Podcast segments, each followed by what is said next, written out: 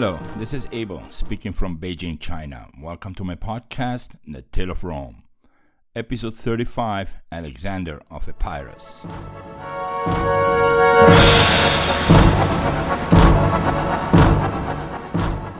Last week we left off with five open topics, which we will cover in this episode. They are as follows 1 our weekly report from Ostia, brought by our loyal slave, who spends entire days on the docks and markets of the port of Rome. This way, we get to know what is going on in Greece, since we are in the times of Alexander the Great and events are too important to just let them hang in there until our episode of the State of the Union. 2. The tactics of the phalanx at the time of the Roman king Servius Tullius. And as a side note, at the time of Romulus, Romans fought using a system of just one strong leader leading his equally strong warriors into hand to hand fights. No phalanxes there whatsoever. 3. The continuation of the situation between Rome and the Latins after the Roman Senate rejected what they asked from Rome. 4 the continuation of our family saga, now that we know the whereabouts of Marcus, Fulvius and Spurion, the son of Spurius. And 5. The part where Alexander of Epirus, the uncle of two famous nephews, arrives in Italy, does his thing, and ends up dying in Italy. But before we start, I want to give a very cordial, heartfelt, and long overdue Thank you to two gentlemen who praised my show on another podcast named History by Hollywood. So, I want to really thank Martin and Andrew for the uplifting message I received from them about a month ago. See, it's been a month. My thank you is really overdue. But hey, better late than never, and I also thank them for mentioning this show on their show. And of course, if you like history, here is a tip go to historybyhollywood.com and check it out. Martin and Andrew, your hosts, discuss a movie that claims to be based on historical facts, and they do an awesome job at it. They do not only discuss the movie, but they give you insights, short audio scenes from the movie, and tidbits that even the most knowledgeable person out there might not have known historybyhollywood.com. Alright, let's start now. We're between the years 340 and 339 BC. News from Ostia.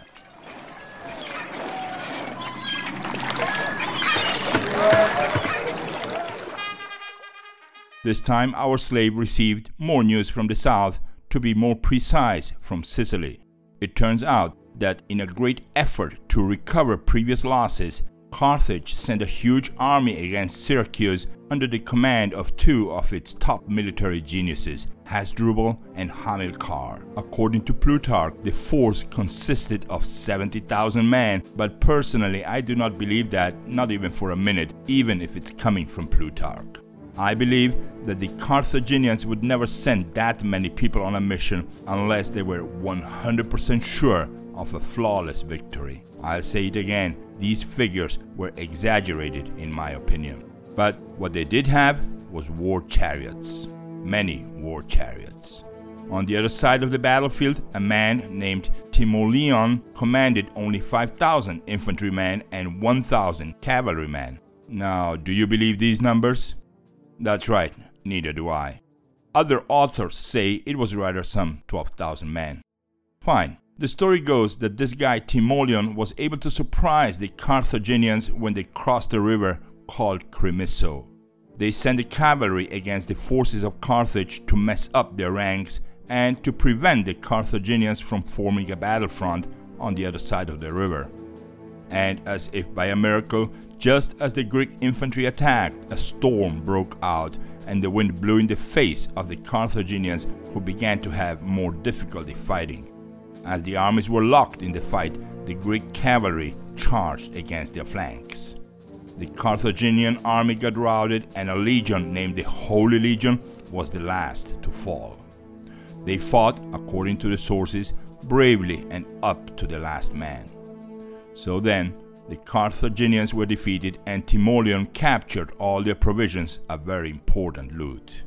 Greek casualties should not have been many, and Plutarch says that some 5,000 were dead and some 3,000 were taken prisoners.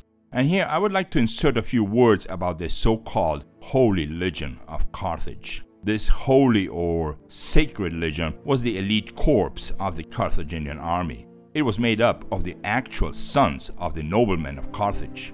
They were very small in number and hardly contributed to the outcome in a battle, but quality wise, they were second to none. Their armament and training were similar to those of the Greek hoplites, and in future Punic wars, we will learn that the great Carthaginian general Hannibal had units of this sacred legion with him when he crossed the Alps on his way to Rome. The warriors of this sacred legion worshipped a Phoenician god named Baal, that's B A A L, who had a temple built in Carthage around that same time. Alright, back to our tale, the tale of Rome. The Romans were preparing for war against the Latins, and this time their allies were the Samnites. So, on one side, we have Romans and Samnites, and on the other side, we have a coalition of Latins, Campanians, the ever present Volsci, the Sidicines, and another tribe called the Aurunci or Auruntians. These Aurunci or Auruntians lived on a really tiny strip of land exactly halfway between Rome and Capua. So, let's have a look what was at stake for each one of these parties. The Latins were fighting, well, because after the Latin delegation got treated so badly in Rome, both sides declared war on each other. The Campanians were fighting because they were still angry at the Samnites and they didn't like it at all to have Romans telling them whom they could wage war against and whom they could not. The Volsci were fighting because, well, I guess because they heard that there was something going on against Rome and they said, Count me in. The Sidicines were fighting because they were fed up with the bullying from the Samnites. And the Auruntians were fighting because, as a tribe too small to survive on its own, they just always joined their little big brother, the Volsci. Geographically nailed between the Volsci and the Campanians, they had almost no other choice, I guess. And in fact, after this participation of the Auruntians, they will disappear from the text of Livy forever. Yep, we will only mention the Auruntians one more time in this entire podcast, and that's going to be when we get to talk about a city called Suessula in a not so distant future. Well, now we know all the guests at the party, and we also know why they joined the party. So let's party. Both the Roman army, led by the consuls Publius Decius Mus and Titus Manlius Torquatus, as well as the army of the Latin League, met near Mount Vesuvius in the plains between the volcano and what we know today as the city of Naples. But before any real confrontation happened, I want to highlight two things the Romans did once they reached the plains. 1. The camp of the Romans was extremely large, and each morning the two consuls would spend breakfast together. They would discuss details about the upcoming battle, the timing, and of course, they would talk about the enemy. It is said that a great friendship arose between Decius and Manlius, and in time they started to share their dreams. Superstitious as they were, the Romans placed a lot of trust in dreams. And so it was that one day the two consuls realized that they both had the same dream on the same night, and shocked by the fact they both agreed that this had to be a clear message from the gods. The two friends agreed that they would follow through with the instructions they both had received in that dream. We'll see about that in one more minute. And two, the morale among the soldiers was not exactly high those days, and to raise the morale, Consul Titus Manlius gave a strict order to prevent his soldiers from getting into unexpected trouble a no fight order was issued. That's right, no fighting allowed, no provocations, no bullying, and no being dragged into altercations from bullies from the other side. Without an explicit permit from either one of the two consuls, and under punishment of the death penalty, nobody was allowed to get into any sort of trouble with the enemy. This, of course, will take us to the next episode where these two events, the two dreams and the order to not to fight, will get some people really pissed off. The consequence of the equal dreams will be that one of the consuls will have to go seek his own death, and the consequence of no fighting allowed will be that one of the two consuls will publicly sacrifice his own son for breaking that rule. Yep, just the way good old Lucius Junius Brutus did with his two sons back in our episode 14. Alright, let's quickly go over to our Latin word of the week before we see how this whole thing goes on. Last episode, we had the word habet et musca splenem, and this time we're dealing with a long phrase, in fact, the longest phrase we ever had. And since this is so long, let's first see the literal meaning then a word by word breakdown, and then the figurative or real meaning, shall we? In Latin, habet et musca splenem means even a fly feels anger. And yes, we can also say its meaning is even a fly can get angry or a fly has anger too. That won't really change the literal meaning here. Now, the breakdown. But I will leave the first word, habet, for last. Et means and. Mosca means fly. In Spanish language, the word mosca is closer related to the Latin word, while the word fly in English or the word fliege in German are obviously of a more Celtic origin. Curiously, even some Slavic languages have their own word for fly closer to the Latin word than English. Anyways, the last word, splenem, means anger. Logically, splenem beckons the word spleen an organ that acts as a blood filter in most vertebrates. The word itself has a Greek origin, but here I'm not talking about the organ itself. Of course, I'm actually talking about bile, that yellow brownish fluid produced by the liver. So, bile, anger. Alright, habet et musca splenem. Even a fly has anger, or even a fly possesses anger. Something and fly anger. What could habet possibly mean now? My guess is you guys can guess the meaning of the word habet by now. But what is the real meaning here? What does an author mean when saying that even a fly can be angry? A fly represents who or what? Someone small? Something unimportant? Something noisy, perhaps? Personally, this phrase, listed as a rather common phrase in a well known phrasal encyclopedia of the Latin language, indicates that this could mean something along the lines of even the small and weak parts of society feel injustice when placed upon them. Another meaning could be something like even the smallest part of a body, when it hurts, well, the whole body is aching. Great, I think we got that covered. Now let's go over to this week's Latin word of the week. This week's Latin word of the week is ipso facto. That's right, I'm almost sure you've heard that perhaps a million times even. So then, let's go for it. Ipso facto. Let me spell these two words for you I P S O space F A C T O. So, ipso facto for everyone this week. Next episode, we will be talking about this phrase, and this is the part of the episode where I would like to invite everyone to visit the webpage of this podcast at www.thetaleofrome.com. Lots of maps, Latin words, pictures, and other goodies about ancient Rome there. Let me get that web address one more time www.thetaleofrome.com.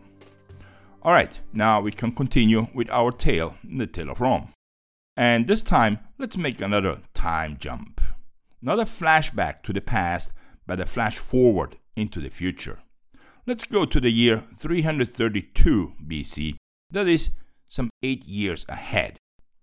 While Alexander the Great continued his large military campaign that successfully ended in the conquest of the Persian Empire, Alexander of Epirus received in his court a delegation from the Italian city of Taranto part of Graecia Magna. The city was a Greek colony, and of course, whenever problems came up that the people of that city could not deal with themselves, they went asking for help from the Greeks. In fact, this time there was a whole bunch of Greek colonies, all from the same region, requesting military assistance. The Samnites, along with other mountain tribes, were coming down the hills more and more frequently, and every time they pushed farther south into the rich lands that surrounded the colonies. The colonies, even though they had been around for several centuries already, they had never been through something like that. And to make matters worse, now they were being raided by other smaller tribes too. The Messapians, the Lucans, and the Bruti, they all joined in on the plundering party. And as a side note, our English word brute comes from this Italian tribe's name. Yep, the Bruti, that's B R U T I, were rude, crude brutes, and every time they would roll down from the hills into the flat lands surrounding the Greek colonies, the people in these colonies went into panic mode. And personally, I think I wouldn't want to make friends with people from a tribe named Bruti either. Anyways, this was not the first time that the Greek cities in the south of Italy requested this kind of help from Greece. Years back, in the year 346 BC, a king of Sparta named Archidamus II sent an expedition to Italy for pretty much the same reasons. So, this whole issue was not something new, not to the colonies, and certainly not to the Greeks. In fact, that king Archidamus from Sparta ended up spending six full years battling the brutes from the mountains, and in the end, he died in a battle. That event boosted morale and more tribes joined in. Lucans and Messapians made an alliance, set their own differences aside, and they practically made raids part of their living from then on. Colonies were weak in comparison to the hardened folks in the rugged mountains, and they gave up fight all too easily. As soon as a wall would fall, or as soon as a detachment of the attackers would make it past a gate, offers of money for safety came pouring in. Now, the whole campaign that Alexander of Epirus made in Italy is somewhat shrouded in mist, and that's mainly because there was never a real historian nearby to give us a trustworthy account of what really went on. But we do know one thing Alexander's campaign was brief.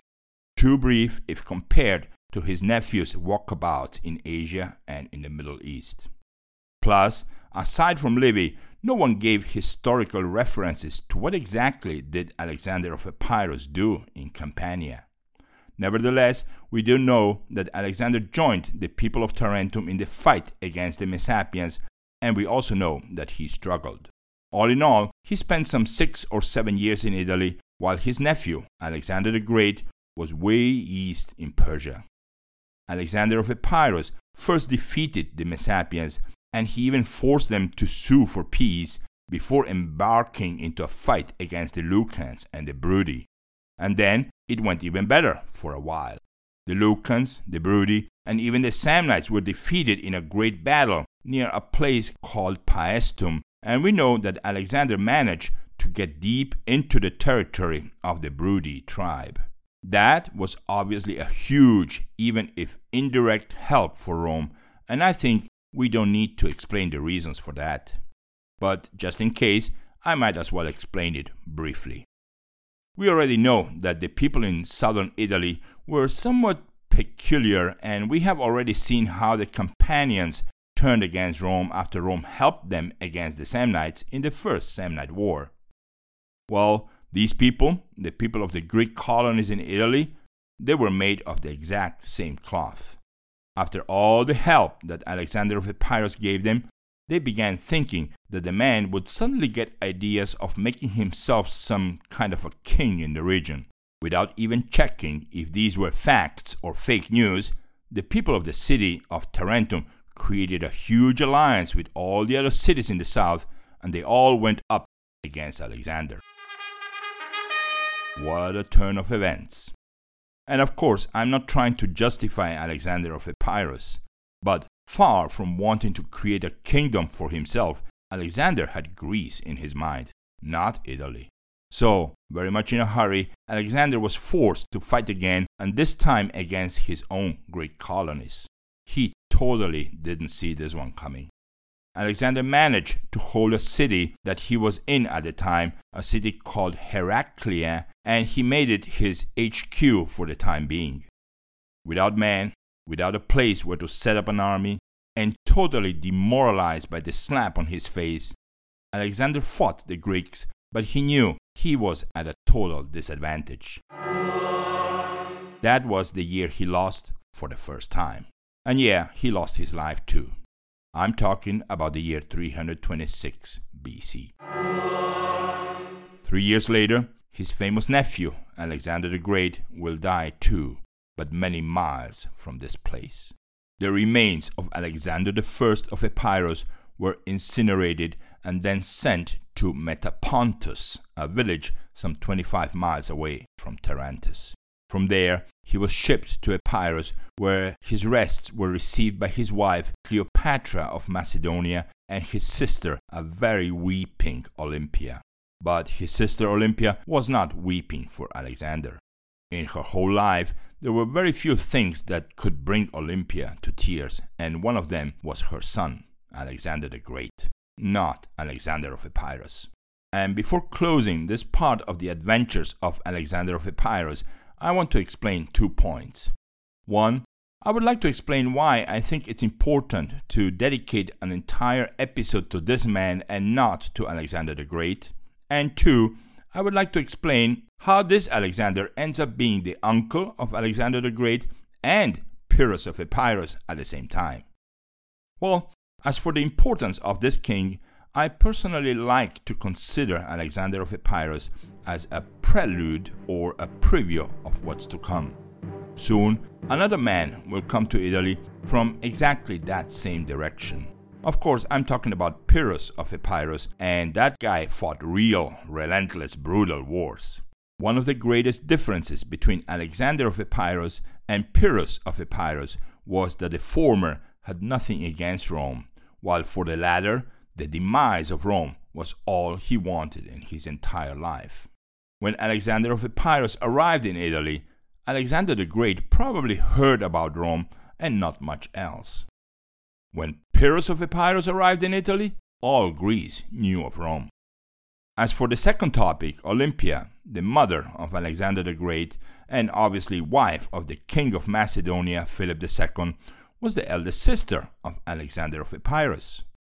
Olympia spent her entire young life looking at this little brother of hers, Alexander, as the baby of the family, who was taken to Epirus to become king someday because, well, Epirus was easy. Back in Macedonia and Greece, where things were more serious, the little baby Alexander would have not had a chance. So they took him to Epirus, and Philip got rid of the man who was commanding the land in those days and put little baby Alexander as the nominal de facto king of the land. Yup, that easy. Of course, later, when Olympia also ended up having problems with Philip, her husband, she ran to her brother's court, knowing that in Epirus she would be safe and sound. Okay, that's settled. Alexander of Epirus was the younger brother of Alexander the Great's mom. And Alexander of Epirus was also the uncle of Pyrrhus of Epirus, but in a slightly different way. The mother of Pyrrhus of Epirus was a queen of Epirus, of Thessalian origin that's in the north of Greece. Pyrrhus's father was a man named Aeacides I. And yeah, he was king of Epirus. Actually, this guy Aeacides was the man who was sitting on the throne in Epirus the year when Alexander of Epirus died in Italy. Okay, another issue settled. Only thing remaining is to see how come Alexander of Epirus is Pyrrhus's uncle. So, Pyrrhus of Epirus was the son of Aeacides of Epirus, who was the son of a guy called Arymbas of Epirus, who in turn was the son of another guy called Alcetas I of Epirus. So, first let me spell these names. Aeacides is like A E A C I D E S. That was Pyrrhus's dad. Then we have Arymbas, A R Y M B A S. That guy, that was Pyrrhus's grandfather. Last, we have Alcetas.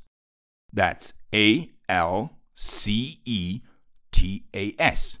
So Alcetas I was Pyrrhus's great grandfather. So we got that so far, right? Alcetas, Arymbas, Aeacides, and Pyrrhus. Great grandfather, grandfather, father, and son. Now, that great grandfather named Alcetas had another son called Neoptolemus I. This guy, Neoptolemus, was the father of Olympia and of Alexander, the hero of today's episode. Then, here we have Alcetas, Neoptolemus, Olympia, and her brother Alexander I of Epirus, the baby. So, to wrap this whole thing up, let's put it like this the grandfather of Alexander of Epirus and the great grandfather of Pyrrhus of Epirus were one the same person. And of course, Alexander of Epirus was Alexander the Great's uncle. That was already clear from the get go. All right, done. Whew. Now let's go to the topic we're still missing today. As promised, the formations of the Roman phalanx and their gradual transformation into a system that now is known as the maniples. Let's look first how sources describe the phalanx and how these phalanx operated on a battlefield. In the beginning, from the 7th century BC and all the way until the Peloponnesian War by the end of the 5th century BC, the phalanx was made up exclusively of citizens of the Greek polis, who fought to defend their city and their social status. The idea of the phalanx itself was not only of a military nature, but it was an expression of community among equals. The one who wanted to stand out in combat, leaving the line, endangered his life by not having companions to protect him from the sides, and at the same time, he endangered the entire phalanx, leaving a hole where anyone could put a spear through and break the whole line. There was no room for heroic individual minds in the phalanx. Those heroes narrated by Homer are pure fiction. To be a hoplite, a member of the phalanx, was a huge honor. It implied an important social status in the polis, and on top of that, it was not cheap. Only the very wealthy could afford a complete defensive set made of iron, and possibly those guys in the last rows were those who could not afford some top quality equipment. Then we have the light infantry. They were known as the peltastes. They fought in very light armor and they used slings, bows and arrows, or simply stones. Their job was not to kill the enemy, their job was to harass the enemy. As for the phalanx as a whole unit, I would like to say three things. 1. If the soldiers in the front row and in the second row were the ones in danger, why did the generals of those times create phalanxes of 8, 12, or even 16 rows in depth? Isn't it that those soldiers in the last rows will never get to even see the enemy? The answer is yes, that's true. But a phalanx could only win if it kept a unit intact, and that's what the back rows were there for. In other words, the legionaries in the first three or four rows, even if they were scared to death, they had nowhere to run because the back rows pushed them forward. So, physically speaking, the phalanx was designed for a slow but inexorable move forward. 2. What would happen if the attack suddenly came from one side? Say an enemy cavalry attack. The answer is the phalanx was dead. That's right, a phalanx didn't have time to turn around and rearrange shields and spears. The horses arrived in a matter of seconds. The hoplites needed a full minute to move the wall to a side, so they were as defenseless as a sheep in an open field. 3. Well, then, if all you had to do was to make sure you would not get attacked from a side, then why wouldn't you make wider rows? That way, Cavalry would have to ride a long while to get to the end of the row, and the soldiers would see those intentions, and they would have time enough to rearrange themselves, right? Well, the answer is that the formation of the phalanxes was a delicate calculation between width and depth. More rows were important to keep the pushing forward. Wider rows were important to avoid an attack from a side. Deciding between width and depth was, after all, the job of a general. Next week, we will see that the Romans are still using the phalanxes, but they are working hard on finding a better solution. They still believe that the system of many soldiers in one row, tightly stuck together, was the best choice in the world as long as the terrain was flat. So, we will see what happens with that when they get to face an enemy on the not so flat slopes of a volcano. Yep, I'm talking about the Vesuvius. And in our family saga, we will get to know which members of our family are marching in phalanx fighting for Rome. We'll also see that sometimes prayers and the power of those prayers make all the difference between life and death on a battlefield. And while the younger generation of our family goes to fight by sword and shield, the two old ladies back in Rome, Marcia and Aeliana, kept praying for them. They both have the uneasy feeling that the future is about to bring suffering, but that there is also something called eternal salvation. That's right. One night, Aeliana dreamt of those two words very vividly, and for many days she did not know what to make of something called eternal salvation. Until one day, a two year old baby, a son of one of the slaves at her house, made her understand the meaning of those two words. Turns out that little toddler was playing under the shadow of a fig tree, and she kept getting closer to the well of the house. The 20 meter deep water well had no cover or fence, and the baby came dangerously close to it. We'll let you know how that ended in our next episode. And of course, we'll see about the battle by the Vesuvius. So that's why our next episode is called episode 36 Death by the Volcano. Thank you for listening, and until our next episode.